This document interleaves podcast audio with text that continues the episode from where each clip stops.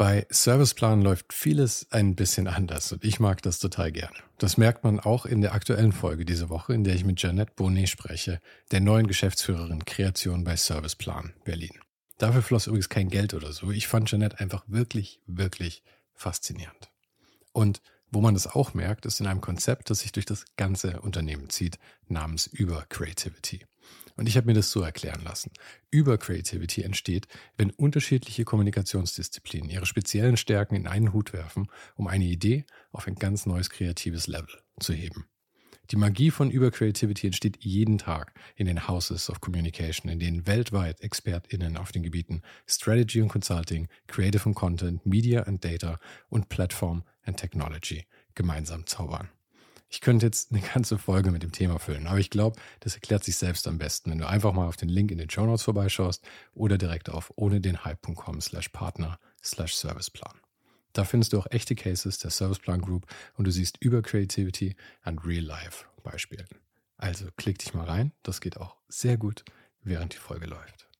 Jetzt schweife ich irgendwie von, von Type Design extrem ab, aber ich sehe als, als Designer du wirst du ja genau in diesem Denken geschult. Also du, du musst notabene dadurch, dass du Auftragsarbeiten machst für, für Unternehmen oder für Institutionen oder so, du musst immer wieder neu lernen, du musst den Kontext neu lernen und, und ähm, deshalb habe ich das Gefühl, sind eigentlich Designer per se schon sehr gut ausgerüstet für diese sehr un, unklare, unfassbare Welt, die, die irgendwie um uns herum ist. Und, und wenn du natürlich dann als Designer irgendwie entscheidest, nö, ich will nicht lernen, Veränderung ist blöd, dann musst du vielleicht einen anderen Job finden. Ich weiß es auch mhm. nicht.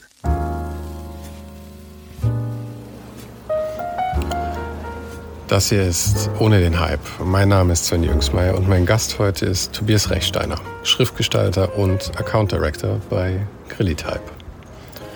Ich sitze gerade auf dem Balkon und die Sonne scheint mir auf den Bauch. Nein, nicht auf den Bauch. Aber letzte Woche hatte ich das Vergnügen, mit Tobias Rechsteiner zu sprechen, der da gerade in Bern war, wenn ich mich nicht irre. Ich habe ja ein sehr freundschaftliches Verhältnis zum Forward Festival und die stellen manchmal auch den Kontakt zwischen mir und Leuten, mit denen ich gern sprechen würde, her. Und so war das eben auch bei Tobias. Ich habe ihn in ihrem Line-up gesehen und er hat mich sofort interessiert. Tobias hat schon mehr Sachen gemacht, als ich hier aufzählen könnte. Aber seine große Liebe ist die Schriftgestaltung und sein Titel heute ist Account Director bei Grillitype. Wir sprachen unter anderem über die Selbstständigkeit, über den Boom in der Schriftgestaltung, über die Agenturen, die er gegründet hat, über die Entstehung von Grillitype eben, über Lizenzen, über das Reisen und über Veränderungen. Falls du den Podcast noch nicht abonniert hast, mach das jetzt gleich, damit du keine Folge mehr verpasst. Jede Woche ein Gespräch mit Menschen aus Design, Kunst und Kultur über ihr Leben und die Dinge, die sie gerade beschäftigen. Und verpasse auch nicht den Newsletter. Jeden Sonntagmorgen fünf Tipps ohne den Hype, drei Tipps von einem Gast und zwei von mir. Den Link dazu gibt es hier nochmal in der Beschreibung und natürlich auch auf meiner Website ohne den Hype.com. Und jetzt wünsche ich dir erstmal viel Spaß mit Tobias Rechsteiner.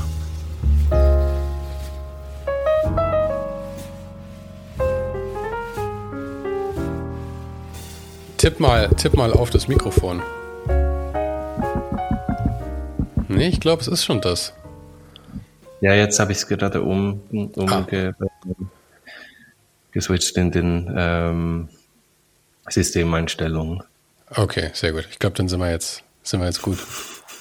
okay. naja. Na, wie ist die Temperatur in München? Ähm, heiß. Wohl heute ist es gar nicht so heiß. Gestern hatten wir irgendwie, ich weiß nicht, 35 Grad oder so gefühlt. Heute hat es ja. gleich mal wieder 10 Grad weniger. Ja, Wo bist du? bist in Berlin jetzt, oder? Nee, ich bin in Bern in der Schweiz. Ah, okay. Genau. Sind es immer noch die, die drei Städte, Bern, Basel und Berlin? Genau, äh, einfach alles, alles mit B. okay, das heißt keine Chance, dass du mal nach München kommst. Äh, doch, also ich würde wahnsinnig gerne. Ich habe ja auch noch ähm, Freunde in, in München ähm, und ich habe ja eigentlich auch immer wieder mal Zeit in München verbracht in den letzten fünf Jahren. Aber ähm, jetzt seit, seit mein Studium vorbei ist, habe ich es einfach nicht mehr geschafft.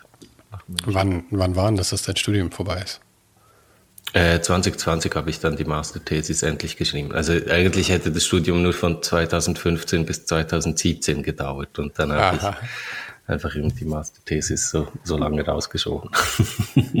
ja, das, aber das ist ja eh bei dir.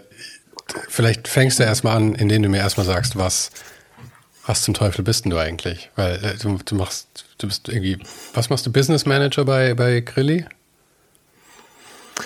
Ähm, also ganz offiziell ist der Titel Account Director, was auch immer das heißen mag. Also es, es, ähm, das ist so ein bisschen, ich meine, wir sind acht Leute, ähm, da haben viele, viele, sehr viele Hüte auf natürlich. Mhm. Ähm, aber ich habe visuelle Kommunikation studiert, war Grafikdesigner, ähm, habe in Agenturen gearbeitet und, und ähm, selber auch was gegründet, eben in Basel. Und habe nebenbei diesen Master of Business Administration gemacht und bin dann und gleichzeitig auch noch Schriften gestaltet und bin dann so mit dem MBA dann in diese Rolle bei Grilly Type reingerutscht, wo ich halt einfach mehr so Projektmanagement ähm, Management mache. Ähm, wir haben noch eine GmbH in Berlin, wo ich jetzt der Geschäftsführer bin und so. Also es ist wie so, ein bisschen alles eigentlich. Aber der, also die, der tatsächliche Designanteil heutzutage in meinem Job ist tatsächlich sehr viel geringer als noch vor, vor etwa vier Jahren. Genau. Aber bist du, bist du happy damit oder hättest du lieber mehr Design wieder dabei? Nee, ähm, ich bin tatsächlich eigentlich happy damit. Es war eigentlich eben so, so ein bisschen auch das Ziel tatsächlich. Ähm, ja? Seit wann warst du Genau, also ich glaube, ich glaube, also was ich nicht aufgeben will oder kann, ist, ist ähm, Schriftgestaltung. Das, ähm, das ist wie so, ich will und muss irgendwie immer wieder an Schriften rum, rum ähm, drücken. Aber ich bin froh, dass so dieses Grafikdesign, so diese Auftragsarbeit, ähm, dass die irgendwie dass ich das nicht mehr tue. Das war irgendwie, also nach, nach, ich weiß gar nicht, knapp zehn Jahre, irgendwann hat, hatte ich es gesehen und die Diskussion darüber, ob etwas blau ist oder grün, war mir dann irgendwann zu blöd. Also, genau. Ja, ich kann es gut nachvollziehen. Ich habe das ja, das Spiel fast 20 Jahre lang gemacht. Um, ähm, also mhm. Grafikdesign, Webdesign. Also das mir geht es ähnlich wie dir mit der Schriftgestaltung. Also ich, auch wenn mich niemand dafür bezahlt, werde ich immer irgendwelche Sachen gestalten. Ähm, mhm. Auch schwachsinnige Sachen, einfach nur, weil ich gerade Lust habe, irgendwas zu, halt irgendwas rumzubasteln und verliere mich dann da drin. Aber ja, das für Kunden zu machen, das war dann auch, wie du sagst, man hat es dann irgendwann gesehen und es ist halt auch irgendwie immer die gleiche Leier. Und manche Leute können das auch verdammt gut. Ich bin nicht der geduldigste Mensch, muss ich sagen. Ja, ja, was ich mich eben immer frage, ich würde von mir behaupten, ich bin nicht, nicht sehr ego-getrieben ähm, und bin sehr kompromissbereit, aber ähm, irgendwie, wenn es dann um die eigene Arbeit geht, ähm, ob ich dann eben doch so, keine Ahnung, so der gekränkte Künstler so du nimmst meine Arbeiten nicht, weißt du, so eben diese Diskussion, ob blau oder grün, ist dann halt so ein bisschen, ich habe dir gesagt, es soll blau sein, deshalb aus diesem Grund, ähm, das ist meine professionelle Meinung, das, das ist fundiert. Ähm, ich, ich habe genug ähm, dafür gearbeitet, dass ich dir das irgendwie erklären kann, dass das blau sein soll und dann kommt aber, ja, aber es soll trotzdem grün sein, gefällt mir einfach besser. Und dann ist so, ja. ja gut, okay. Für mich war es auch immer so, warum, warum bezahlst du mich, wenn du es am Ende selber steuern willst? Genau, ja. genau. Ja, es gibt ja diese Tabelle mit irgendwie, ähm, wir gestalten alles, ähm, kostet ähm, relativ wenig und dann ihr gestaltet alles, kostet extrem viel. Also so, so dieses Auftrags, ja. Auftragnehmer und Auftraggeber-Problem. Ja, aber so läuft es natürlich auch irgendwann, wenn man das mal rausgefunden hat, wie viel mehr Arbeit es eigentlich macht, wenn der Kunde so sagen wir proaktiv ist und dass man dann tatsächlich die Preise auf einmal deutlich anheben muss. Allein schon für genau. die Nerven. Irgendwie müssen die Nerven ja bezahlt werden. Definitiv. Aber wie läuft es mit den, mit den Schriften jetzt? Weil ich meine, du machst die Schriften jetzt ja für Grilly dann, oder? Mhm, genau. Also, und kannst du da machen, ja. was du willst? Oder wie läuft es? Nee, also ähm, tatsächlich, ich meine, ich habe ähm, viele irgendwelche angefangenen Skizzen auf meinem Rechner, wo ich dann irgendwie ab und zu wieder dran arbeite und dann nur ein ganz kleiner Teil davon wird irgendwie überhaupt, ist überhaupt relevant für Guerilla Type. Entweder weil es schon was gibt, was irgendwie in der Bibliothek ist von uns, was irgendwie ähnlich aussieht oder ähm, das Konzept ist einfach noch nicht ausgegoren und dann, also wir versuchen halt einfach bei Grillitype, wir haben ja nicht sehr viele Releases pro Jahr. Wir haben auch immer noch eine relativ kleine ähm, Bibliothek von Schriften. Wir versuchen irgendwie halt einfach dann, wenn wir etwas, ein Schriftprojekt haben, ähm, wo, wo wir das Gefühl haben, doch, das ist irgendwie cool, das weiterzuführen und dann das irgendwie auch zu releasen, halt wirklich äh, richtig auszuarbeiten und das braucht dann Zeit und deshalb deshalb sind nur wenige Dinge, die an denen ich arbeite, wirklich tatsächlich relevant für Grillitype. Also nicht alles, was ich an Schrift mache, gehört in dem Sinne zu Grillitype. Und es ist auch so, dass bei Grillitype eigentlich jeder Designer ähm, der Schriften auch, obwohl ich jetzt bei Grillitype angestellt bin, auch ähm, äh, heißt das nicht, dass ähm, äh, Gedilly-Type die Schrift entwickelt, sondern jeder, jeder Designer im Grunde genommen entwickelt die Schriften auf seine eigene ähm, Zeit und ähm, Grilly-Type vertreibt eigentlich nur, nur das Ding. Also es ist halt so ein klassisches Lizenzmodell. Ähm, Grilly-Type mhm. ähm, fragt dann die Designer an, ähm, die geben die, das Einverständnis, über diese Plattform vertrieben zu werden, ähm, aber die, die Rechte bleiben immer bei den Designern liegen. Mhm. Also genau. Deshalb beispielsweise, es gibt immer so diese Diskussion darüber, ähm, ob, ob wir irgendwie gekauft werden könnten und so weiter. Ähm, das ist fast nicht möglich, weil weil Grillitype im Grunde genommen keine Rechte an den Schriften hat. Und die Lizenz, aber die Lizenzverträge könnten doch wahrscheinlich mitgekauft werden, oder? Ja, genau, aber der Designer hat dann die Möglichkeit natürlich ähm, zu sagen, nee, ich will da jetzt nicht mehr teilhaben ah, okay. und ziehe die Schrift zurück. Genau. Ah, okay, okay. Aber, ah, aber wieso kommt die Diskussion überhaupt auf? Werdet ihr da gefragt oder will euch jemand es gab, Es gibt, also ja, es gibt äh, gerade in so, so Situationen jetzt äh, Monotype, die, die Riesen, die Riesen, der Riesenplayer im Markt, ähm, die kaufen halt regelmäßig irgendwelche ähm, Type Foundries auf. Ähm, ich meine, sehr prominent war jetzt Höfler ähm, und Co also was früher Höfler Frere Jones war, ähm, die die Gotham rausgebracht haben und Monotype hat, hat Höfler Co. gekauft. Und dann entstehen natürlich diese Diskussionen innerhalb von, von der Community mhm. dann so ein bisschen, ja, ah, okay, wie, wie würde man irgendwie damit umgehen und so weiter. Ähm, und natürlich die meisten sagen, nee, von Monotype gekauft werden sicher nicht. Ähm, genau, es dann schlussendlich jedem selber überlassen, ob er das machen will oder nicht. Ähm, ist ja, wahrscheinlich ja. auch einfach eine Frage von, von wie viel Geld dann da schlussendlich fließt. Also ich meine, Jonathan Höfler hat sicher, sicher ähm, jetzt gerade seine Rente ähm, gesichert. so, obwohl ja, ja, ich meine, hat er wahrscheinlich schon vorher.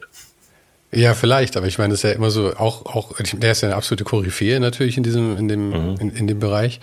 Aber häufig ist es ja so, dass, dass die, äh, wie ich jetzt auch in diesen Gesprächen immer wieder rausfinde, dass die Koryphäen durchaus jetzt nicht unbedingt finanziell abgesichert sind.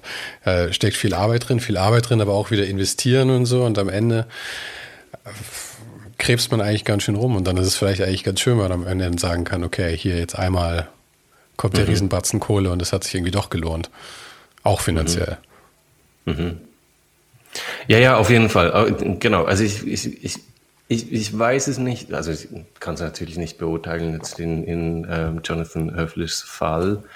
Ähm, ich habe so ein bisschen das Gefühl, mit, mit Schriftlizenzen und so weiter ist natürlich so ein bisschen der einfachere ähm, Wegen, also regelmäßig Geld zu verdienen, als wenn du jetzt eben Grafikdesign, ähm, also ausschließlich Grafikdesign machst, ähm, um dann irgendwie am Ende deines Lebens irgendwie noch, noch eben eine Absicherung zu haben. Weil also, ich glaube, das ist auch, um nochmal zurückzugehen auf, auf äh, unsere Diskussion von vorher, das ist natürlich auch ein bisschen ein Grund, ähm, wieso ich froh bin, nicht mehr Grafikdesign zu machen, weil einfach ähm, der, der Wert ähm, von Grafikdesign einfach auch monetär mittlerweile einfach nicht mehr, nicht mehr richtig richtig gut gewürdigt ist. Also du verdienst einfach nicht mit, nicht mit so viel Geld wie auch schon. Und ähm, ich meine, ist klar, es geht nicht nur ums Geld verdienen und alles, aber wenn natürlich irgendwie deine Zukunftsaussichten irgendwie so ein bisschen prekär sind, weil du weißt, dass je länger du arbeitest, desto weniger Geld du verdienst, ist natürlich einfach irgendwie nicht so geil. Und, und dann, ähm, genau, ist das natürlich äh, eben völlig verständlich, wenn man, wenn man irgendwie so, so in, in den späteren Jahren, ähm, wenn man wirklich was Tolles aufgebaut hat und die Möglichkeit hat, das irgendwie zu verkaufen oder den Namen mhm. zu verkaufen, ähm, so ein bisschen als Absicherung. Ähm, ich glaube, das vergessen auch viele, dass. Ja, ja, es wird eben auch zu wenig drüber gesprochen, tatsächlich, weil es, es eben, es hängt dem Ganzen auch so ein bisschen schlecht also oder, oder hat so einen schlechten Nachgeschmack schlussendlich. Ähm, also weißt du so, ah ja, der hat jetzt das Business verkauft, der, der hat sich total, total sellout. Klar, weil das Künstlerische ist ja auch immer glaub, so ein bisschen, bisschen mit, ähm, es hat ja irgendwie so was Nobles und kreativ und künstlerisch und alles und äh, Geld beschmutzt das Ganze ja schon fast irgendwie. Ähm, Mhm. Und äh, selbst die, ich glaube, selbst die Leute, die irgendwie an das Geld denken und dann irgendwie daran denken, wie viel sie jetzt mit einem Auftrag verdienen, ähm, denen entgeht häufig, dass, gerade wenn man selbstständig arbeitet, ähm, das mit der Rente, ich meine, entweder kümmerst du dich selber drum oder du hast halt einfach keine Rente letzten Endes. Und mhm. man, dafür muss man eine ganze Menge Kohle verdienen letzten Endes, um das dann als Altersvorsorge irgendwie reinzustopfen. Ähm, ich hab, war da auch immer sehr sehr lax, was das angeht. Und letzten Endes werde ich wahrscheinlich arbeiten müssen, bis ich tot umfall. Das ist wahrscheinlich meine einzige Wahl. Ja, ja. Äh, es sieht bei mir, glaube ich, so ein bisschen ähnlich aus. Es ist ein sehr unangenehmes Thema. Ähm, wovor ich mich natürlich gerne drücke. Ähm, aber aber ähm, ich würde sagen, die letzten zehn Jahre waren sicher nicht förderlich für meine. Aber gut, ich meine, du bist ja eigentlich auf dem richtigen Weg, oder? Ich meine, du bist äh, bei der, bei der Firma, hängst du, ich weiß nicht, bist du da auch beteiligt bei Grilli oder bist du da wirklich komplett angestellt? Nee. Aber angestellt heißt ja auch, dass du jetzt in den Rententopf zumindest einzahlst, oder? Ja, ja, genau, genau. Also bei mir wird es natürlich so ein bisschen weird, weil ich habe natürlich ähm, Schweizer Rente und dann noch deutsche Rente und wenn man natürlich aus dem einen Rentensystem mhm. rausfällt, ähm, dann hat man da Nachteile und so weiter. Also es ist so, so sowieso alles irgendwie sehr kompliziert. Ja, ja aber als Schweizer darfst du auch eigentlich die Schweiz nicht verlassen, oder? Mit dem goldenen Löffel im Mund geboren und hoffentlich genauso gestorben am Ende. ja, genau. Aber sag mal, wie, wie, wie fing das Ganze denn dann an? Grafikdesign war dann das, das erste, oder wie? Oder ich glaube, Graffiti war ja irgendwie so das erste bei dir. Mhm. Das ist so der, der, der Klassiker irgendwie bei so vielen Leuten. Aber dann ging es, um daraus was Vernünftiges zu machen, quasi, bist du dann zum Grafikdesign gekommen, oder wie? Ja, genau. Also ähm, ich habe halt so in meiner Jugend im Gymnasium habe ich eben angefangen zu sprühen und so und irgendwann gemerkt für mich, ähm, ich bin mehr interessiert an den Buchstabenformen und dem Zeichnen als tatsächlich das tatsächliche Sprühen. Ähm, ich ich habe die Episode mit Mirko Borsche gehört und also in dem äh, so ein Kaliber war ich nicht, was das Nicht ganz so kriminell. Genau. So eine gewisse provinzielle äh, Berühmtheit vielleicht schon, aber ähm, also äh, genau so krass wie, wie Mirko Bosch auf jeden Fall nicht. Und dann ähm, ich wusste, ich, ich, würde irgendwie gerne was in die Richtung machen, hatte aber überhaupt keine Vorstellung. Und dann äh, gab es so ein, eine Vorstellungsrunde von verschiedenen Studiengängen bei uns an, am Gymnasium.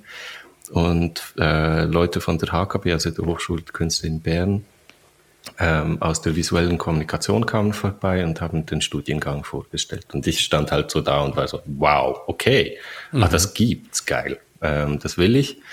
Und ähm, dann, genau, habe ich ein Jahr, einfach so ein Zwischenjahr gemacht nach, nach dem Gymnasium und habe dann angefangen, visuelle Kommunikation zu studieren.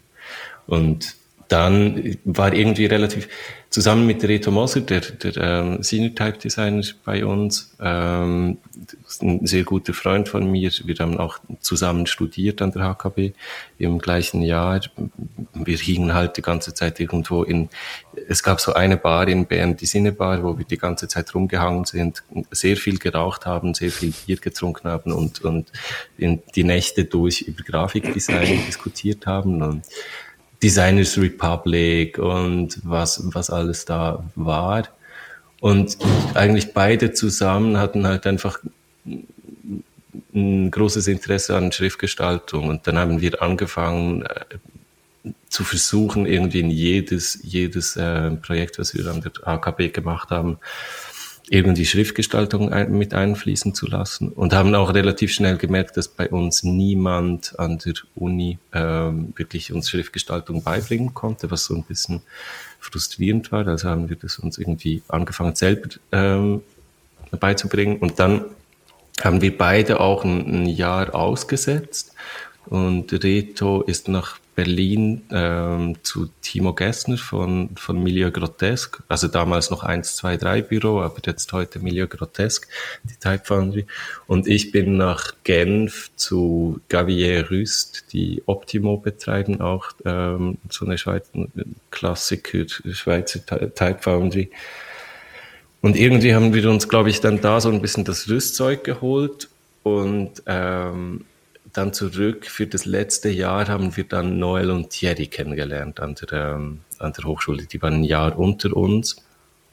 Ähm, Noel kam von der ECAL, der hatte ein Jahr an der ECAL in Lausanne gemacht, ähm, war da eh auch schon irgendwie so auf, auf Schriftgestaltung dadurch ähm, getrimmt und Thierry war auch sehr interessiert an Schriftgestaltung. Und dann haben wir uns zu viert eigentlich ähm, zusammengesetzt und so eine Art Selbsthilfegruppe für, für Type Design ähm, gegründet, genau. Und wir wurden immer so ein bisschen belächelt von unseren Studienkollegen natürlich, weil Type Design damals noch, also es gilt ja immer noch als sehr nerdig, aber ähm, also damals, damals gab es halt einfach so eben Line to Optimo und so weiter, so die ersten ähm, coolen coolen Type Foundries, aber so, so diesen, diesen Boom, wie es jetzt heute mit Type Foundries gibt, das war da überhaupt noch nicht vorhanden. Und deshalb wurden wir immer so ein bisschen belächelt. Genau. Und Aber wenn ich, wenn ich mal ganz kurz fragen darf, woher hm. kommt denn dieser Boom heute? Weil ich meine, bei anderen Sachen verstehe ich es irgendwie. Sachen, die, so Fotografie, wo halt die, die Technik einfacher geworden ist, Digitalfotografie und sowas. Aber die, die Schriftgestaltung hat die sich grundlegend geändert jetzt seit, sagen wir, 2000. Ich meine, ich habe so in den frühen 2000ern habe ich mir auch ab und zu mal irgendwelche äh, Schriftprogramme angeschaut, also zumindest wie, wie, wie das so grob funktioniert.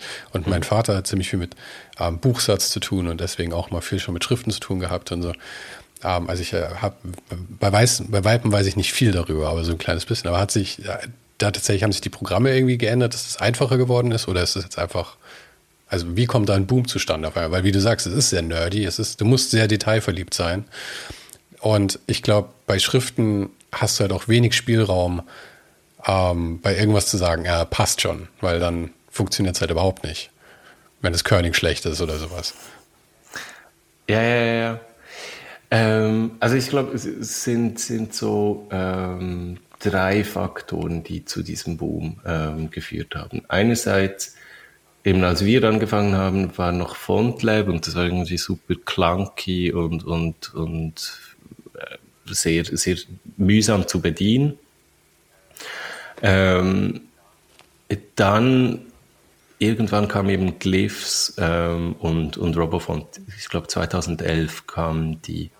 Und die haben halt ähm, die Zugänglichkeit zu, zu Schriftgestaltung extrem vereinfacht, weil halt gerade so das ganze Multiple Master beispielsweise, dass du mehrere Achsen gestaltest und die, die, ähm, die Zwischengewichte interpolieren mhm. kannst. Also Type Design funktioniert ja heute mittlerweile so, du zeichnest einfach den, den ganz leichten Schnitt, den ganz schweren Schnitt, idealerweise teilweise noch den, den mittleren Schnitt, ähm, damit du es wirklich sauber ähm, steuern kannst und der Rest. Ach, tatsächlich.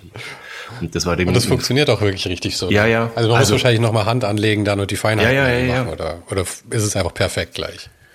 Na, mehr oder weniger perfekt. Also es kommt, es kommt ganz aufs Projekt darauf an, aber ja, doch mehr oder weniger mhm. perfekt mittlerweile. Also weil du kannst halt, kannst halt wirklich im, im Detail ähm, das steuern. Ähm, jedenfalls eben kam, kam das, ähm, diese Möglichkeit plötzlich in Glyphs war einfach mit eingebunden. Vorhin musstest du irgendwie ein super teuer Plugins kaufen ähm, für, für FontLab, um solche Dinge zu machen. Ähm, dann ist natürlich ein, ein, was das auch befeuert hat, diesen Boom, ist natürlich ähm, die, das Aufkommen von Zahlungsdienstleistern mhm. wie PayPal und, und Stripe. Also, dass du plötzlich einfach easy eine Webseite aufsetzen konntest und irgendwie ein digitales Gut zur Verfügung stellen konntest, was, was man dann easy äh, mit einem Klick kaufen konnte. Und letztlich Instagram. Ähm, das hat das Ganze auch nochmal äh, massiv befeuert. Also halt einfach, äh, wenn, wenn man sich, wenn man sich ja jetzt Instagram anschaut, ich meine, klar, es, sicher, sicher auch für Fotografie hat es einen Boom gegeben und, und für Illustration sowieso. Also ich glaube, für die ganze kreative oder, oder visuell kreative äh, Branche hat das extrem viel verändert. Aber bei Type Design ist halt eben, so diese, diese Möglichkeit aus ähm, selber Geld verdienen, so ein, so ein kontinuierliches Einkommen zu haben, auch wenn das vielleicht nicht viel Geld ist teilweise, ähm, aber, aber einfach so etwas, was regelmäßig reinkommt, dann die Möglichkeit einfach deine eigenen Tools zu bauen, um Plakatgestaltung zu machen, um ähm, Erscheinungsbilder zu entwickeln, und, und all das. Und dann zusammen mit irgendwie diesem, diesem Boom von, von Instagram, der plötzlich die Möglichkeit gegeben hat, deine kleine Arbeit irgendwie einem internationalen Publikum wirklich ähm, vorzustellen. Das, genau, so diese drei Sachen.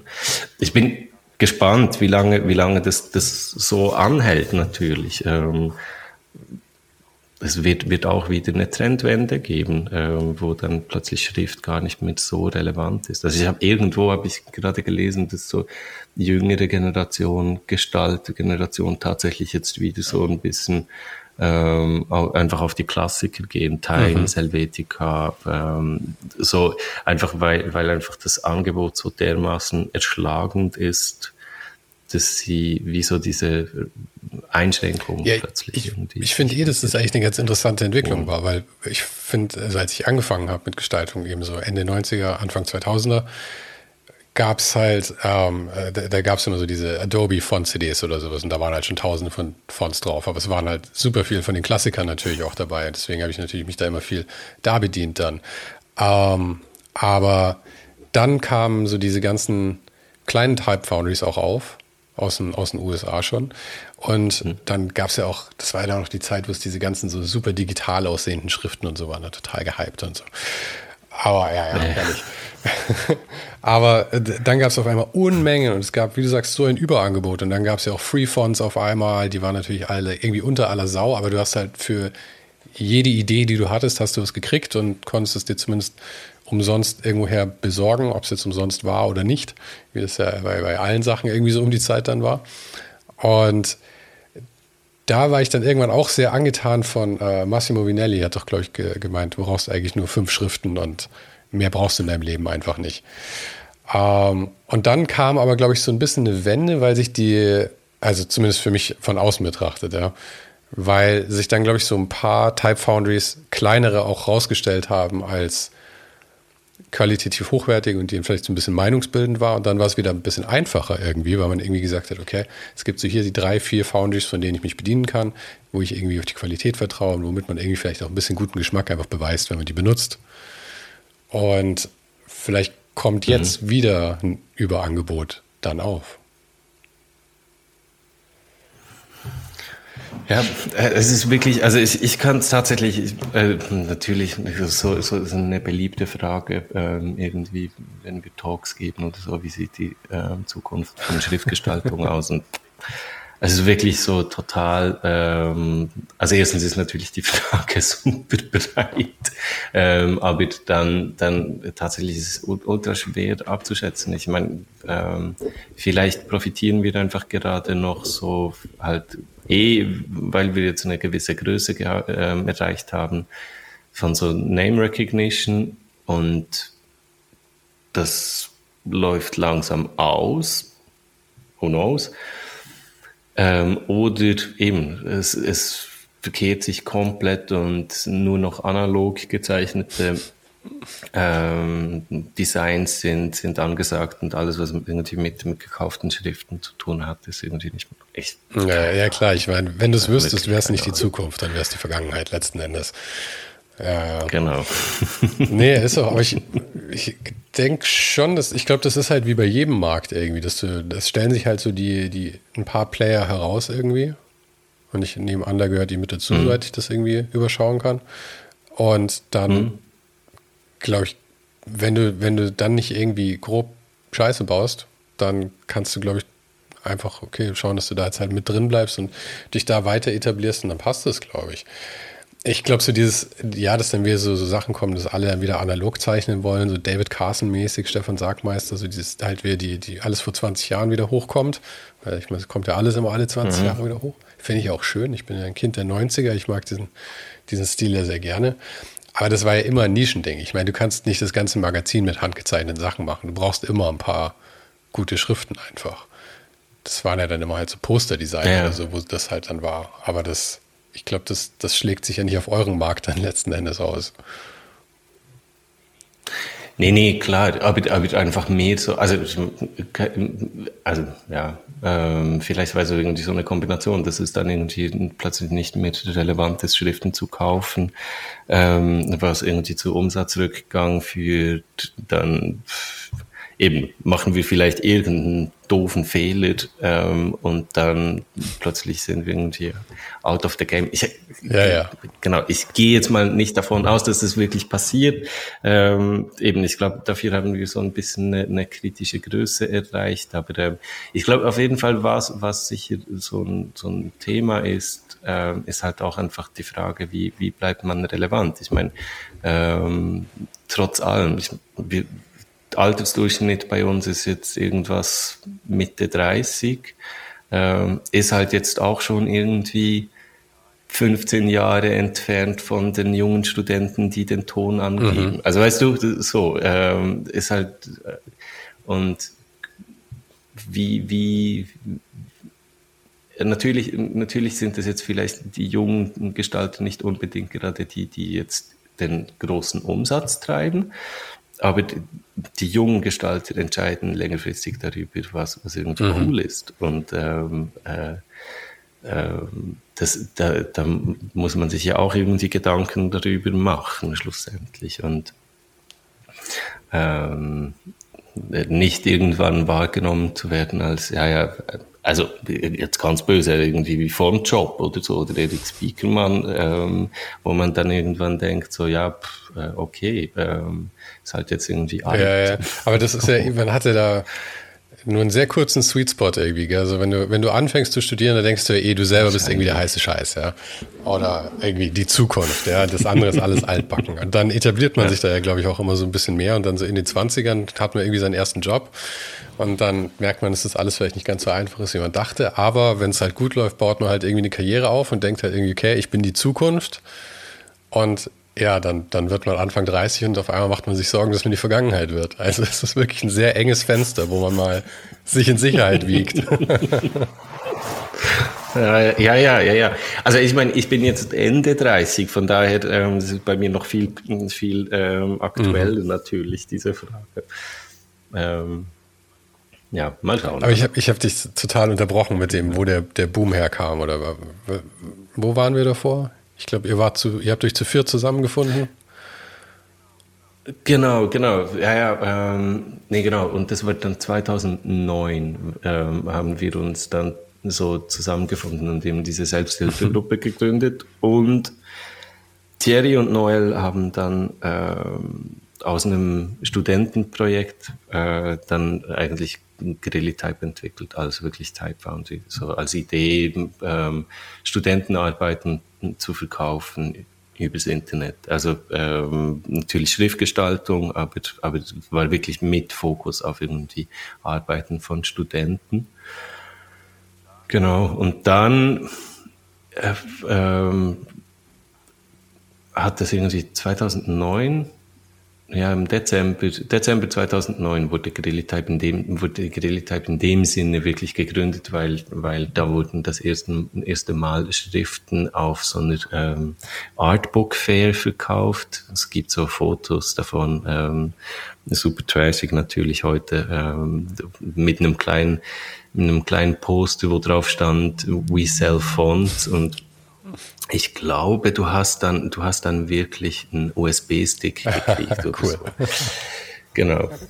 Aber warst du, du warst noch nicht Und, bei Grilly-Type dann offiziell dabei zu dem Zeitpunkt, oder wie? Das war von den beiden dann die, erstmal die Nummer. Ja, das ist so ein, ähm, nee, nee, nee. Ähm, also jetzt richtig offiziell, offiziell erst seit 2018. Mhm. Ähm, aber Thierry und Noel haben eben 2009 Grilltype gegründet und das war dann aber eben eher so, so ein Studentenprojekt und ich war dann da auch eben mit irgendwie verbandelt mit irgendwelchen kleineren Projekten oder so.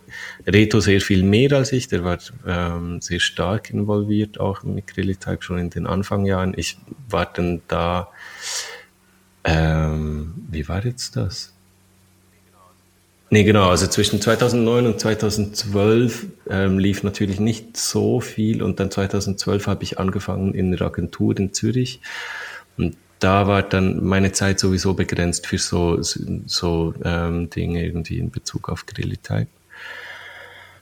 Ähm, und Reto war, war stark involviert, aber grundsätzlich waren es ähm, Thierry und Noel, die den Grillitype betrieben haben. Und die, die Agentur, in der du angefangen hast, war das, äh, war das dann so dein, dein erster Job oder äh, war das schon weiter? Nee, nee, also ich habe 2009 abgeschlossen, Bachelor zusammen mit Reto. Ähm, und wir haben dann drei Jahre knapp an der Hochschule der Künste in Bern gearbeitet. Ähm, die hatten, ähm, haben so ein internes Designstudio, ähm, die dann halt alle möglichen ähm, Kommunikationsmaßnahmen für die Hochschule gestalten. Und das, das war eh auch eine super tolle Zeit, weil es halt einfach Wild West war die Budgets, die wir da hatten, um, um Dinge zu drucken, das war wirklich Wahnsinn. Ähm, und nebenbei haben Reto und ich noch ein, ein Studio geführt, ähm, wo wir ähm, Auftragsarbeit. Wie hieß das Studio? Haben. Ich glaube, es war 60 Prozent äh, mhm. grotesk. Grotesk.cc, genau.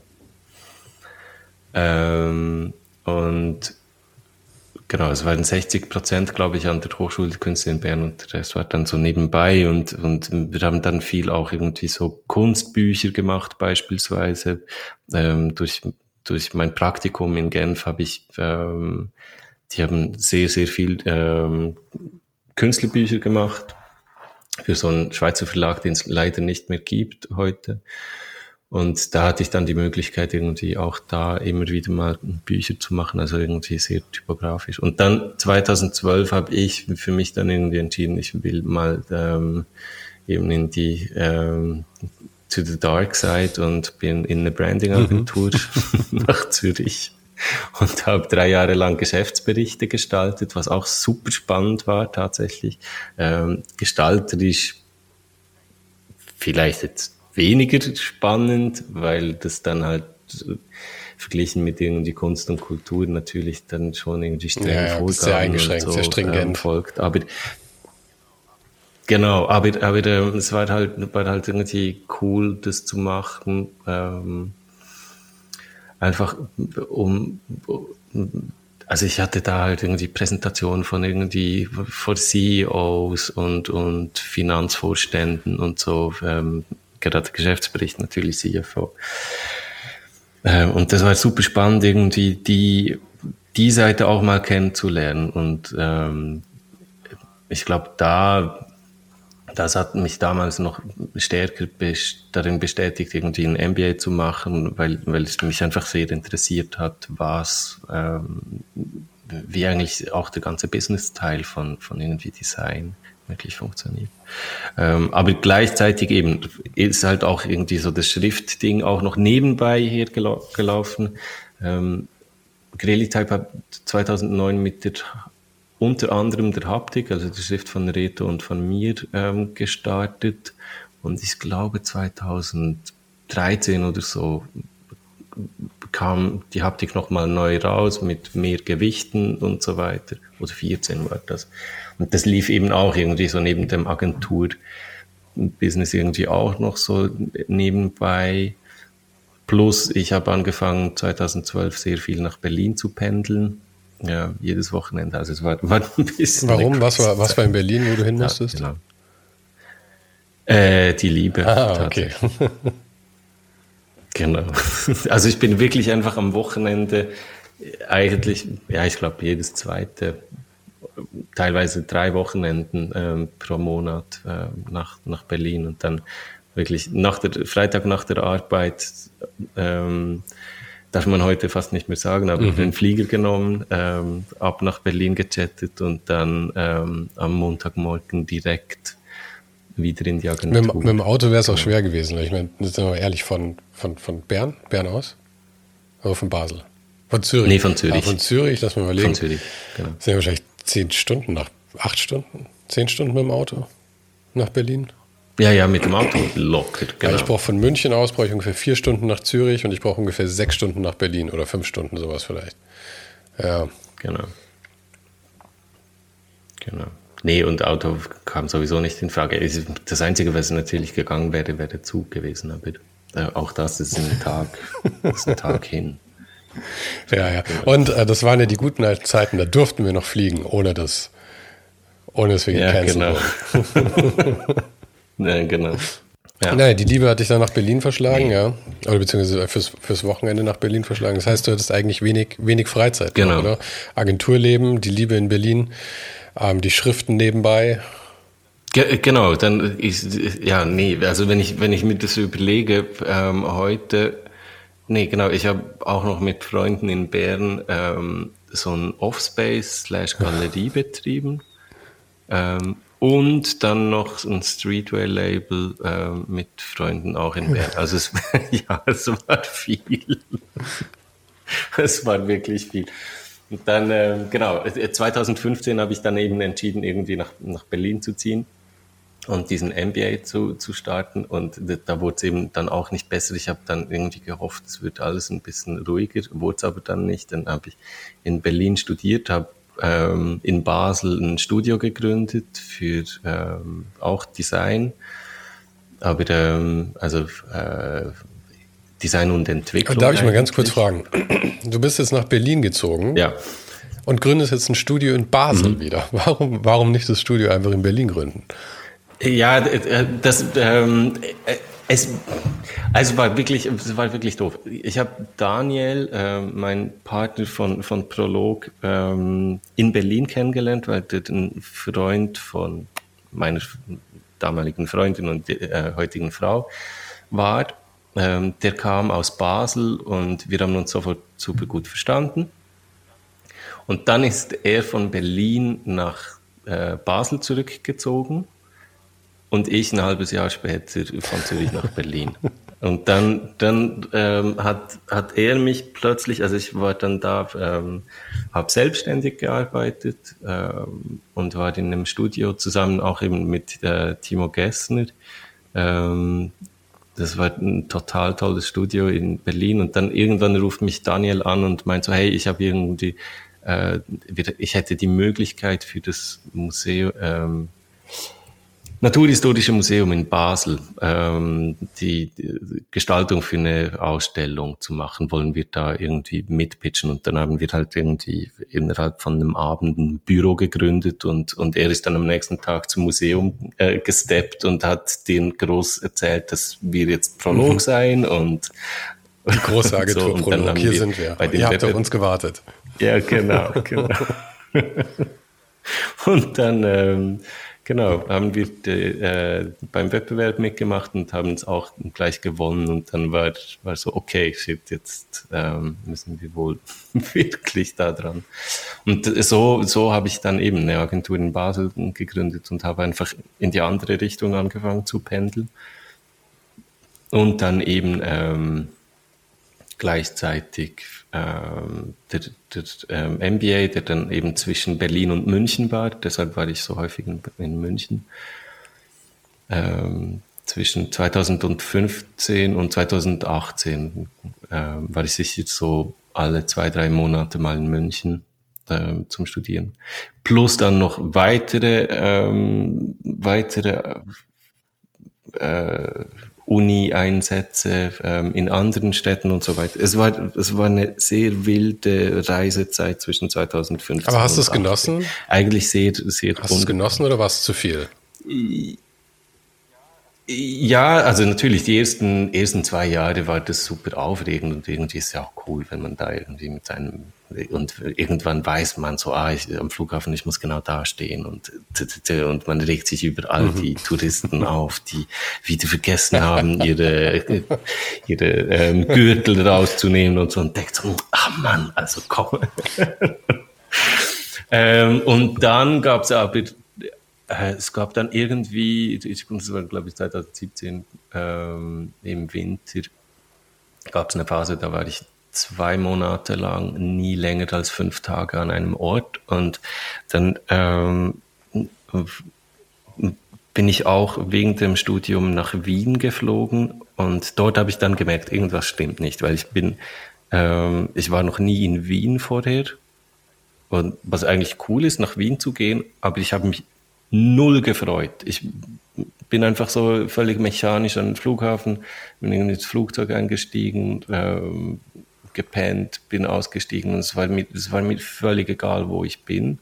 Ähm, und eigentlich hatte ich überhaupt keinen Bock. Und da habe ich dann so gemerkt, okay, nee, also jetzt, das, das war jetzt irgendwie so ein bisschen zu viel.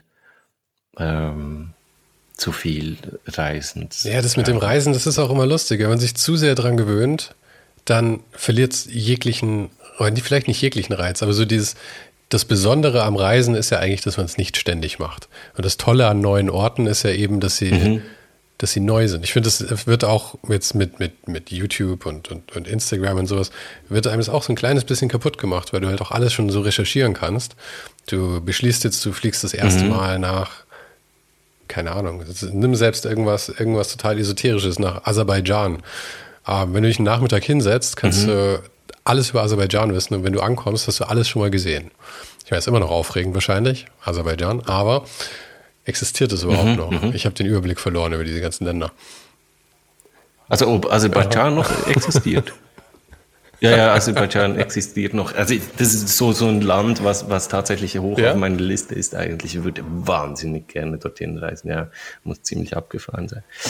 Ähm, ja, ich, äh, also es ist sicher einerseits das, ähm, was du jetzt gerade beschrieben hast, dass, dass man irgendwie eben halt auch durch das ständige Reisen irgendwie so ein bisschen eine Abnutzungserscheinung hat. Und ich glaube, aber bei mir war eher das Problem, und ähm, das hat irgendjemand mal, kam, ich, ich weiß eben nicht mehr, wer das zu mir gesagt hat oder, oder so, ähm, es ging darum, oder es ging darum, irgendwie mit dem, entweder mit dem Zug zu reisen oder mit dem Flugzeug. Und, und die Person hat dann irgendwie so gemeint, mit dem Flugzeug zu fliegen ist irgendwie ähm, nicht so cool, weil mit dem, mit dem Zug ähm, die Seele, ähm, wenn du mit dem Flugzeug, es klingt ultra esoterisch, wenn du mit dem Flugzeug fliegst, hat die Seele, ähm, braucht die Seele länger, um am Ort anzukommen.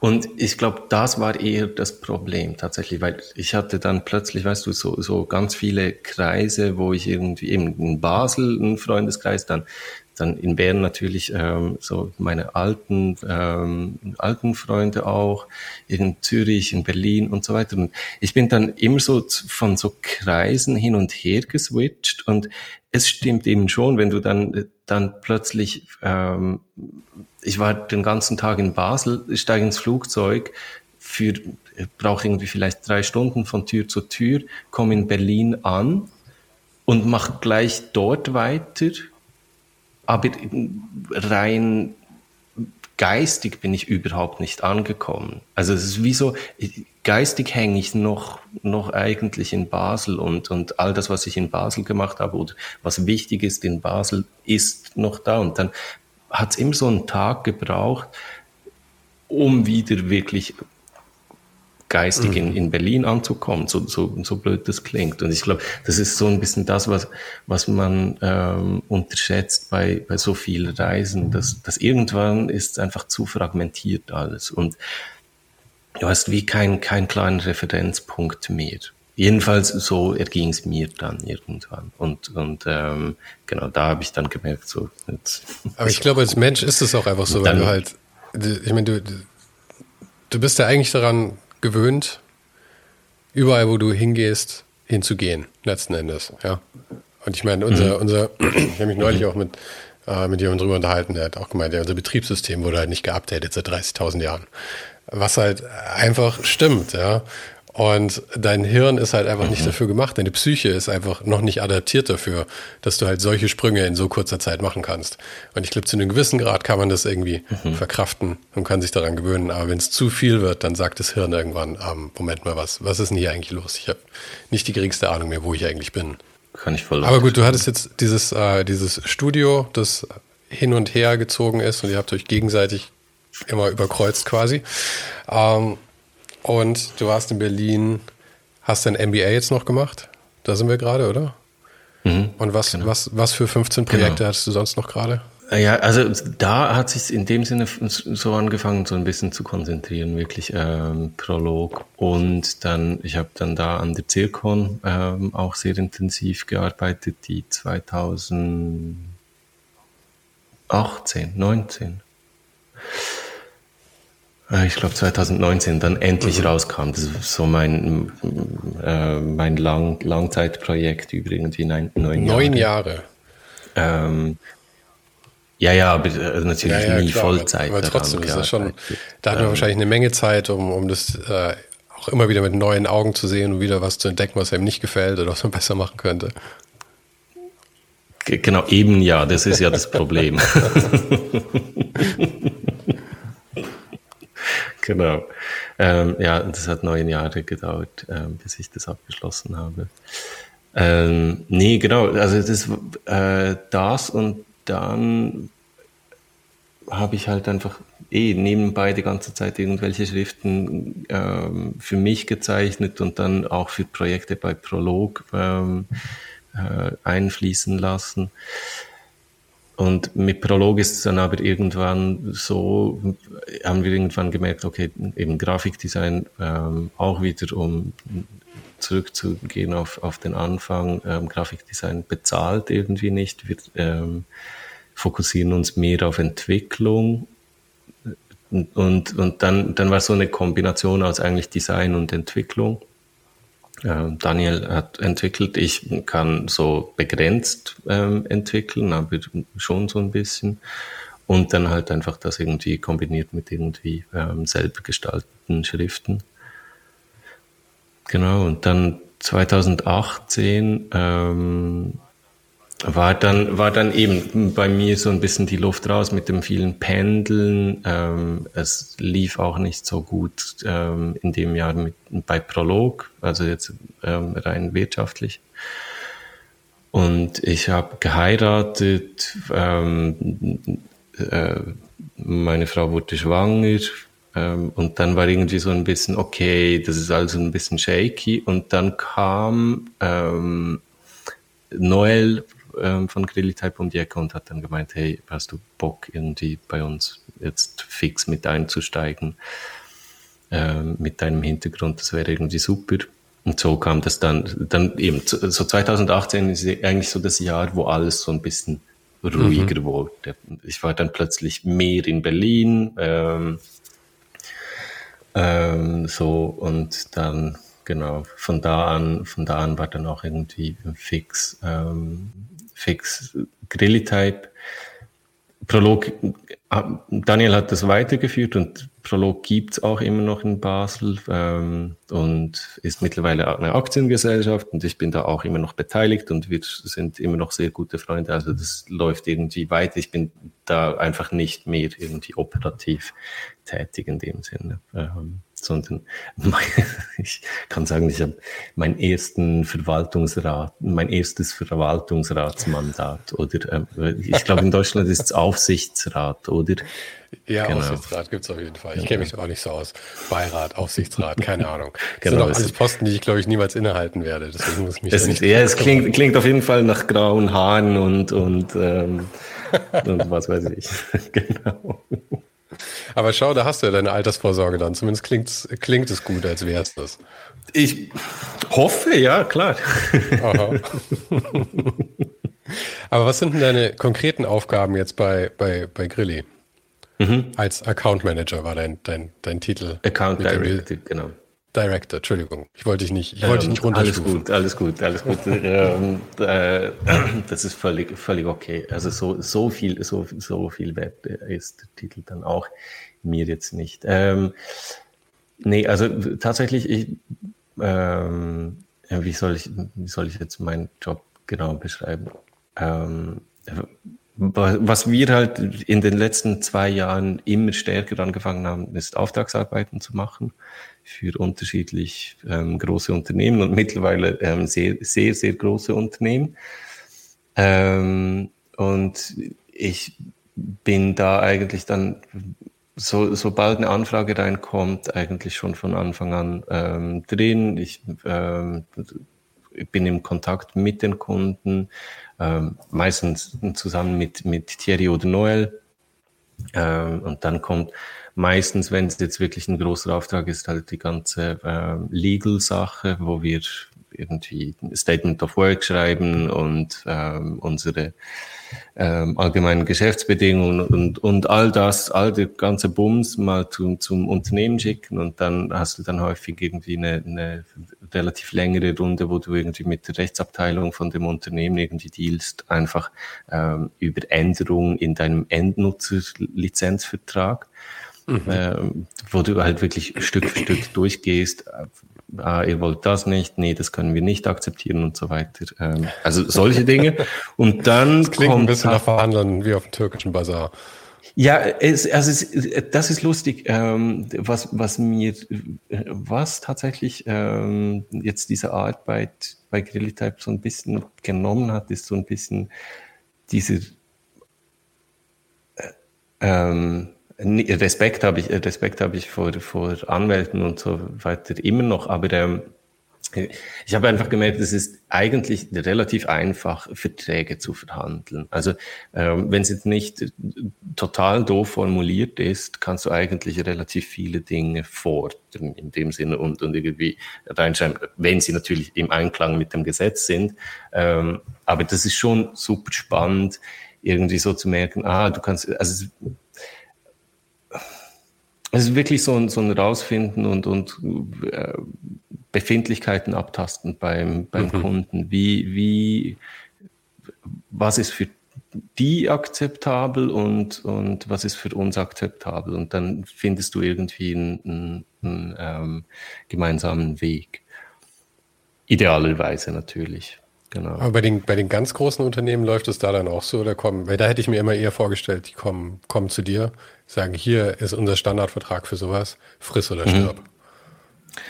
Mhm. Ja, das, das, ähm, das erleben wir auch tatsächlich. Ähm, aber lustigerweise, lustigerweise also wir halten halt einfach immer dagegen. Also häufig, häufig ist natürlich Schriftlizenzierung ist, ist für große Unternehmen eh immer so ein bisschen komplettes Neuland, weil die häufig einfach damit ähm, mit Bildrechten beispielsweise ähm, beschäftigt sind. Und wir kriegen häufig irgendwelche Verträge, die eigentlich für Bildrechte ähm, ausgelegt sind. Und in unserem Fall, du ähm, kaufst ja keine Schrift, sondern du kriegst nur eine Lizenz, die Software der Schrift zu nutzen. Und das ist so dieser entscheidende Unterschied. Also wir, wir verkaufen keine Lizenzrechte an, an dem Design, sondern wir verkaufen Lizenzrechte für die Software ähm, eigentlich. Also es ist ein Stück Software, was du kriegst. Aber ist das, ist das nicht eigentlich nur ein semantischer Unterschied? Ist da wirklich ein Unterschied? Da ist ein äh, riesengroßer Unterschied, ja. Weil, Den musst du uns ähm, kurz erklären, ich verstehe ihn noch nicht ganz. Genau, also wenn, wenn, du, wenn du Bildrechte kaufst, dann ähm, kaufst du ja eigentlich, ähm, also oder sagen wir jetzt die, einfache Design. Ähm, wenn du wenn du ähm, die Designrechte kaufst, dann kaufst du ähm, schlussendlich so das ist nochmal so ein bisschen schwieriger mit IP-Rights und so weiter. Aber grundsätzlich, wenn du Designrechte kaufst als Kunde, dann gehört dir das Design. So, oder? Also dann kannst du sagen, das ist unser Design, so sehen wir aus, das gehört uns. Und bei Schrift, ähm, bei Schrift kannst du, verkau wir verkaufen nicht die, die, ähm, das Recht am, am Design, sondern ähm, das Recht, die, die Software zu nutzen, um Design zu, zu ähm, erstellen. Was du für Design damit machst, ist uns völlig egal. Und wenn sollte irgendwann ein Breach, also ähm, ein Vertragsbruch ähm, entstehen, dann verliert der Kunde im Grunde genommen nur das Recht, die Software zu nutzen. Wir können dann nicht kommen und sagen, ihr müsst jetzt alles runternehmen, wo unsere Schrift drauf ist. Mhm. Und das, und ist, das ist dann eigentlich der einzige Unterschied zu den Bildrechten, oder? Aber bei den Bildrechten, ich meine, wenn ich ein Bildrechte kaufe, dann habe ich ja auch, ich kaufe ja nur die Verwendungsrechte dafür. Ich kaufe ja nicht das Bild. Ist ja nicht so, als, als dürfte niemand anders mehr das zwangsläufig benutzen. Und ja, da kommt es, glaube ich, darauf an. Also im, im, im anglosächsischen Raum ist es ja häufig der Fall, dass du dann nicht nur die Bild, also die, die, den Verwendungs, also die Verwendungsrechte verkaufst, sondern eigentlich die IP-Rights. Also Intelligent Property. Wir, Genau. Also, was heißt das dann wieder konkret? Ich sehe schon, man muss sowas, glaube ich, studieren, damit man, da durchgeht. genau, Intellectual Property ist eigentlich einfach, ähm, also du bist der Urheber des Bildes. Ähm, okay, Urheberrechte, Bild, also wieder, wieder im Deutschen genau, dann quasi ganz einfach. Genau. Ja. Ähm, und das ist aber, aber natürlich in der Schweiz und ich glaube auch in Deutschland etwas schwierig, weil du kannst die, das Urheberrecht kannst du nicht transferieren. Du kannst höchstens eben einen Vertrag unterschreiben, dass du darauf ähm, äh, damit einverstanden bist, das. Aber ähm, der, der, das Urheberrecht wird immer beim Designer bleiben oder, oder beim Gestalter. Okay, und deswegen ähm, verkauft ihr quasi die Softwarerechte und nicht die. Genau. Nicht die, ja. Genau. Außer natürlich, wenn jetzt ein Custom Type, ähm, aber ja, das, ist, das geht jetzt, glaube ich, zu weit. Es wirklich zu kompliziert. da, machen wir genau. mal, da machen wir irgendwann mal einen dreistündigen Workshop raus. Dann. Ja, ja, genau, genau, genau. ähm, Allerdings befürchte ja. ich, ich werde mehr als drei Stunden brauchen, damit ich es geschnallt habe, da tatsächlich. Weil es ist sehr viel Außer und Aber mit dabei, ähm, was das mhm. Ganze doch etwas verkompliziert. Also, es kann natürlich, kann natürlich gut sein, dass irgendjemand dann irgendwie äh, im Nachgang zu, zu dieser Folge dann irgendwie schreibt, geht's eigentlich noch? Was, was erzählt denn der da für einen Müll? äh, also ich entschuldige mich schon im Voraus. Ähm, genau. Aber bisher, bisher sind alle Verträge, die, die, die, bei denen ich involviert war, ähm, soweit ähm, gut durchgekommen. Von daher äh, ist bei niemandem Schaden entstanden. Okay, und ist das jetzt genau. dein, äh, ist das jetzt dein ganzer Alltag oder hast nee, du nee, nee, nee. sieben andere Sachen, die du machst? Äh, genau, also ähm, dann, ähm, wenn wir eben so Auftragsarbeiten machen, dann häufig ist dann eben ein längerer Teil diese ganzen Vertragsverhandlungen und dann kommt eigentlich Kickoff und dann mache ich halt wirklich Projektmanagement und dann auch die Präsentation mit den Kunden Ähm, zu einem Teil Art Direction bei der Entwicklung von Schriften. Ähm, Genau, und dann ein großer Teil ist eigentlich auch Kommunikation, irgendwie Aufarbeiten von, von unseren Case Studies, ähm, schauen mit Kelly irgendwie den Newsletter-Plan. Ähm, Social Media war, war lange auch so, so ein Ding, wo ich ähm, drin steckte. Ähm, dann häufig auch so, so kleinere Lizenz, also kleinere, ähm, wir, wir haben Natalia, die ist in Mexiko, ähm, die macht, die macht eigentlich so Customer Support für uns. Und Hat es irgendeinen Grund, dass sie in Mexiko ist oder ist sie halt einfach nur in Mexiko und macht das Zeug? Sie ist halt einfach nur in Mexiko, okay. genau. Genau, sie, sie auch ähm, irgendwie eine irre Welt geworden, oder? Ja, ja, ja, ja. Also genau. Also es ist sowieso eben. Wir sind ja acht Leute. Zwei sind in New York, ähm, zwei in Berlin. Ähm, eine Person ähm, ist in Kopenhagen, ähm, zwei in der Schweiz und eben eine Person in Mexiko. Genau.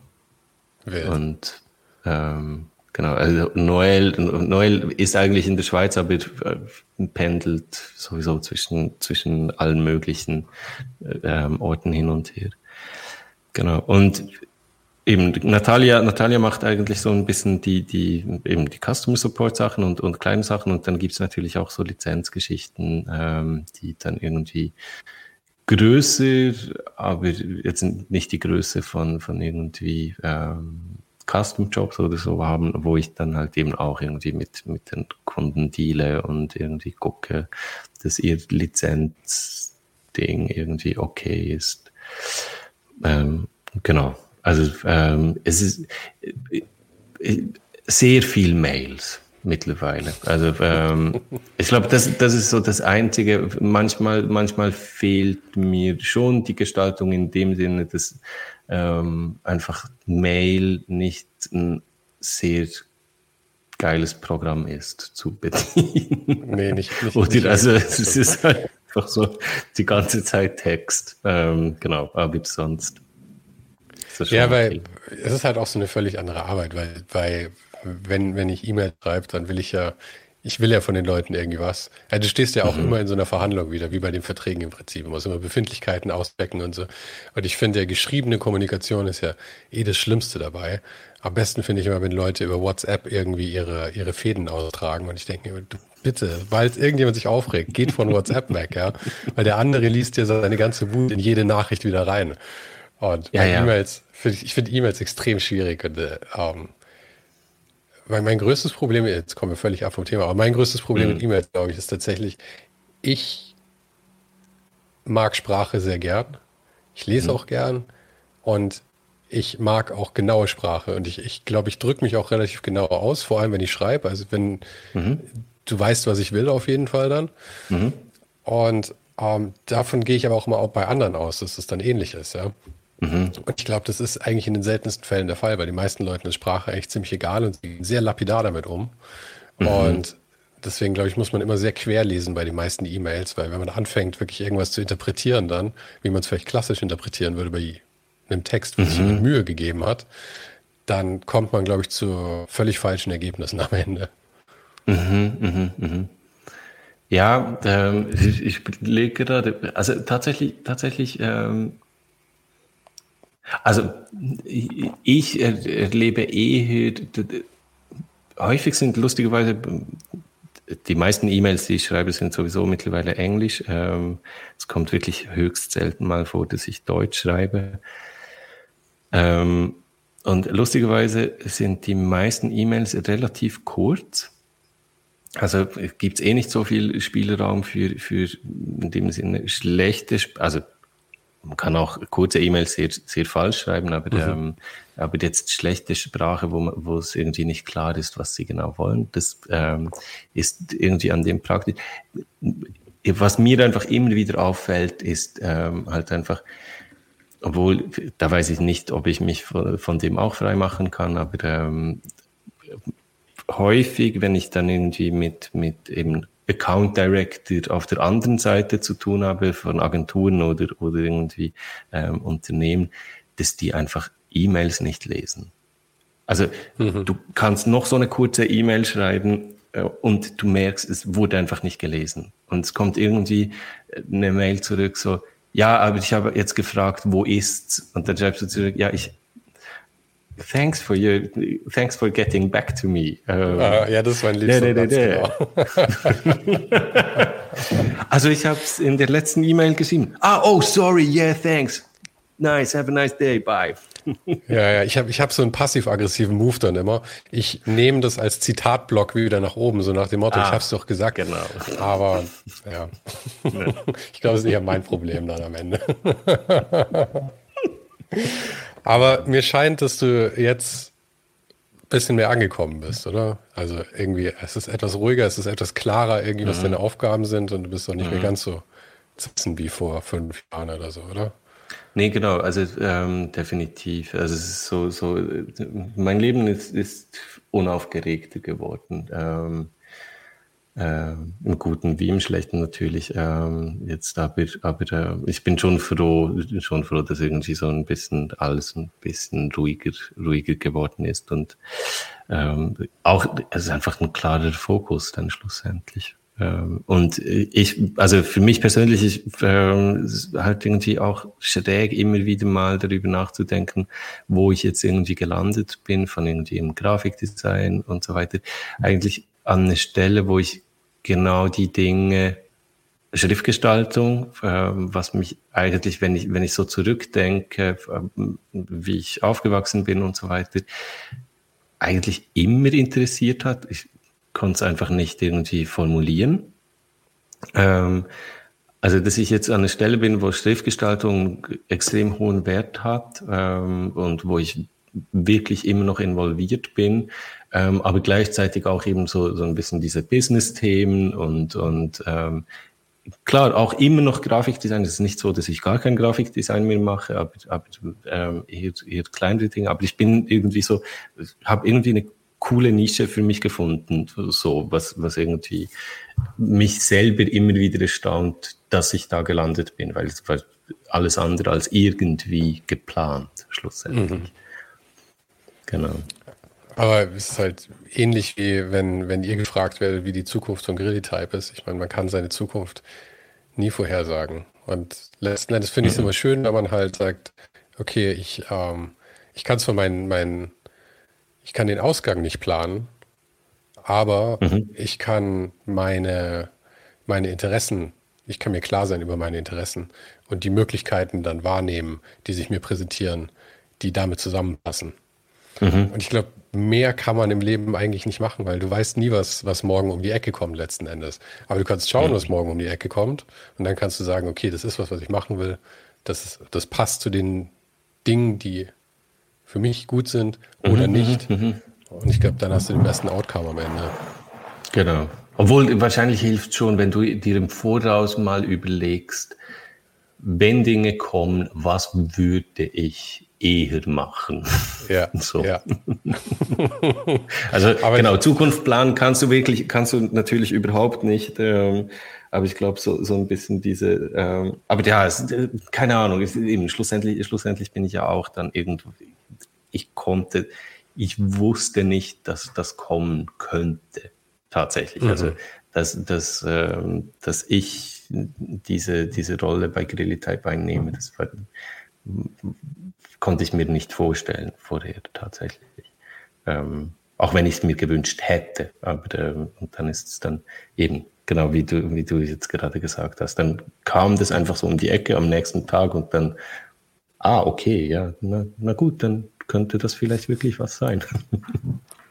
Aber es ist auch wirklich schön, dass du so viele Sachen hattest, die schon so lange in deinem Leben waren und dann sich immer wieder irgendwie neu zusammengefunden haben. Mhm. Mhm. Als du jetzt letzten Endes mit, dein, mit deinen Kommilitonen zusammenarbeitest, mhm. 20 Jahre später, ist mhm. ja auch wild. Und dann auch noch in einem völlig anderen, oder nicht in einem völlig anderen Bereich, aber doch eigentlich mit so einer anderen Aufgabe jetzt, als du dir das damals wahrscheinlich jemals hättest träumen lassen. Dass du jetzt irgendwie ja, der Business-Dude genau. auf einmal bist in diesem Ding und nicht der Schriftsteller genau. hauptsächlich. genau, genau. Ja, hätte ich, genau, als, als Student war natürlich Grafikdesign und Schriftgestaltung über alles, da hätte ich mit das, da wäre ich wahrscheinlich beleidigt gewesen, hätte jemand mhm. gesagt, ich würde so eine Rolle einnehmen.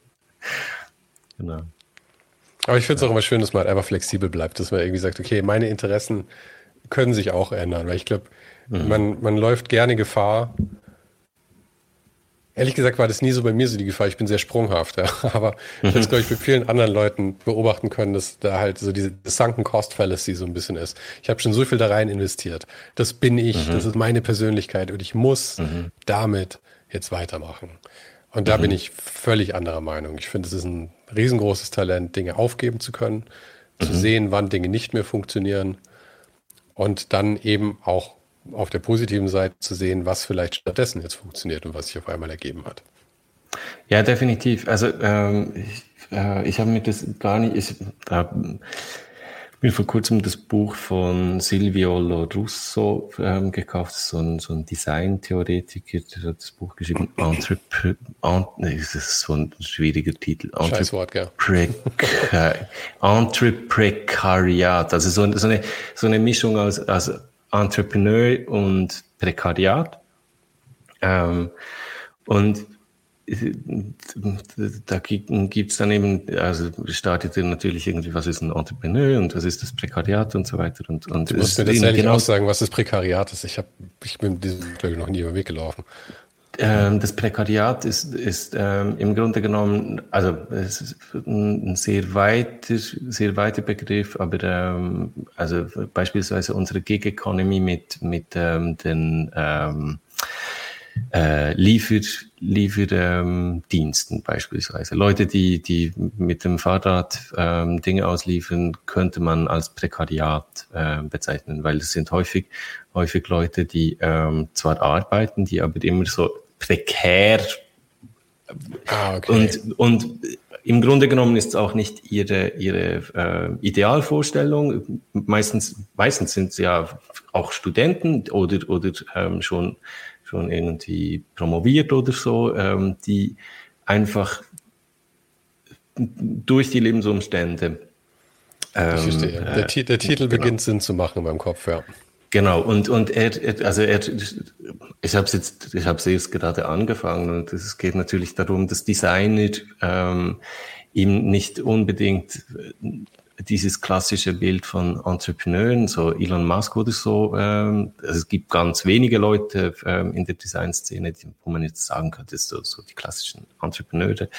Ähm, und die meisten sind halt eben, wenn du dann selbstständig irgendwie alleine arbeitest, ist so eine Mischung aus Entrepreneur und eigentlich Prekariat, weil, weil eben Design dann auch nicht wirklich, wirklich bezahlt.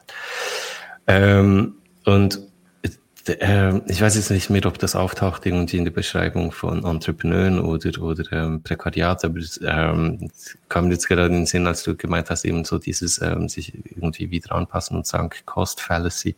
ist halt genau das. Also es ist, ähm, die Frage von irgendwie Change oder, oder Veränderung. Ähm, wenn du natürlich, also wir sind alle super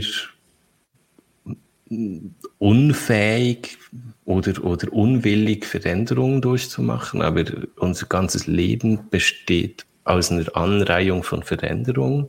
Mhm. Ähm, und wenn du natürlich eben irgendwie wie so die geistige Flexibilität nicht hast und, und auch die, ähm, das, das Wollen zu, zu, zu, zu, zu lernen, ähm, kann dich das natürlich so ein bisschen irgendwie behindern, weil, weil eben, wenn, wenn du irgendwie verneinst, dass es irgendwie ähm, Veränderungen gibt, dann, ähm, also kannst du wahrscheinlich auch Glück, ich weiß es nicht, aber, aber ich, ich, für mich persönlich ist es tatsächlich so, ich, ich, ich sehe irgendwie alles, was, was ich tue, einfach als Möglichkeit, etwas zu lernen und, und daraus entwickeln sich dann irgendwie wieder neue Dinge. Und ich glaube, das ist eben auch so, äh, jetzt, genau, jetzt schweife ich irgendwie von, von Type Design extremer, aber ich, ich sehe als, als Designer, du wirst du ja genau in diesem Denken geschult, also du, du musst notabene dadurch, dass du Auftragsarbeiten machst für, für Unternehmen oder für Institutionen oder so,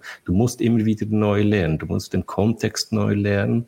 Und, und ähm, deshalb habe ich das Gefühl, sind eigentlich Designer per se schon sehr gut ausgerüstet für diese sehr un, unklare, unfassbare Welt, die, die irgendwie um uns herum ist. Und, und wenn du natürlich dann als Designer irgendwie entscheidest, nö, ich will nicht lernen, Veränderung ist blöd, dann musst du vielleicht einen anderen Job finden. Ich weiß es auch mhm. nicht. Genau. Ich befürchte, du, du zwingst uns quasi dazu, dieses Gespräch hier zu beenden, weil ein besseres mhm. Ende werden wir, glaube ich, nicht finden als das. Danke, okay. dass du die Zeit genommen hast. Es hat schon eine Weile gedauert, dass wir das jetzt mal hingekriegt haben. Ich habe vorhin mal nachgeschaut. Ich glaube, wir schreiben seit Januar oder Februar. Ja. Jetzt ja. haben wir Juli. Ja, aber genau. jetzt hat es endlich geklappt ich freue mich sehr, dass, dass es geklappt hat. Das hat, hat sehr, sehr Spaß gemacht. Wirklich sehr Spaß gemacht.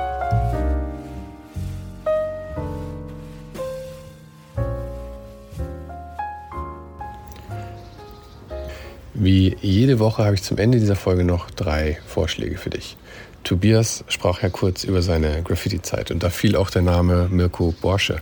Ich muss wahrscheinlich nicht viel zu Mirko sagen, dem vielleicht bekanntesten deutschen Designer aktuell.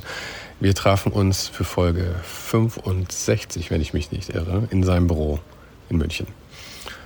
Auch der Name Erik Spiekermann fiel in diesem Gespräch. Erik ist die lebende Legende der Schriftszene in Deutschland und ich hatte in Folge 39 und 40 das große Vergnügen, ihn im Hinterhof seines Büros ausgiebig kennenzulernen.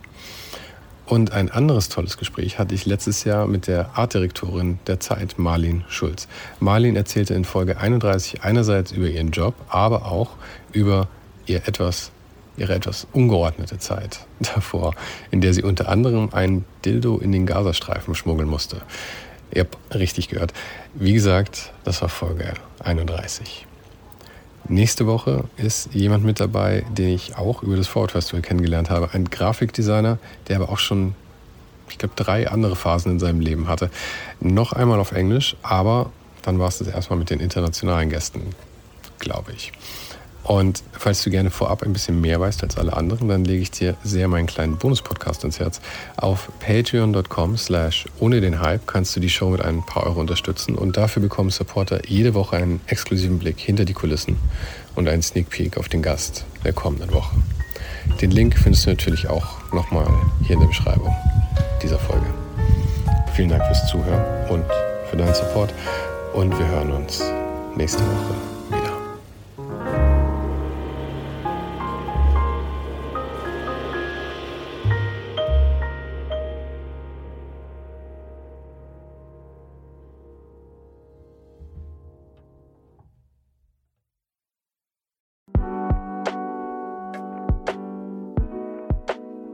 Das war's für heute. Falls du gerade eine von den älteren Folgen hörst, ist es gut möglich, dass du jetzt ein zweites Outro hörst. Lass dich aber nicht von mir verwirren. Ich bin gerade dabei, ein paar Änderungen zu machen und dafür muss ich 150 Folgen neu schneiden und nochmal uploaden. Du kannst dir wahrscheinlich vorstellen, dass das ein kleines bisschen dauert. Falls du mich und die Show supporten möchtest, gibt's dafür ein paar Möglichkeiten. Auf patreon.com slash Sven gibt's jede Woche Bonusmaterial exklusiv nur für Supporter. Und das für nur ein paar Euro im Monat, mit denen du mir helfen kannst, ohne den Hype noch lange, lange für dich weitermachen zu können. Es hilft natürlich auch immens, wenn die Show wächst und dazu kannst du deinen Teil beitragen, indem du deinen Kollegen und Kolleginnen davon erzählst. Freunde, Familie, du weißt am besten, für wen das noch was sein könnte. Und zu guter Letzt, falls du es noch nicht gemacht hast, bewerte die Show jetzt gleich mit fünf Sternen in deiner Podcast-App. Im Newsletter gibt's übrigens jede Woche völlig kostenlos inspirierende Tipps von meinen Gästen und mir. Den kannst du auf oninhype.substack.com abonnieren. Und alle Links findest du, wie immer, direkt auch hier in der Beschreibung und natürlich auf ohnedenhype.com. Im Archiv gibt's noch eine Unmenge anderer Gespräche. Unter anderem waren schon mit dabei Stefan Sagmeister, Mirko Borsche, Paula Schör, Mike Miri, Jeremy Format, Jonas Lindström, Mathilde Mutant, Olaf Heine, Eike König, Erich Spiegermann und, und, und. Scrolle einfach mal durch. Wir sind bei über 150 Folgen, wie gesagt. Und um ehrlich zu sein, kann ich selber kaum fassen, dass ich das Glück hatte, mit so vielen inspirierenden Menschen sprechen zu dürfen.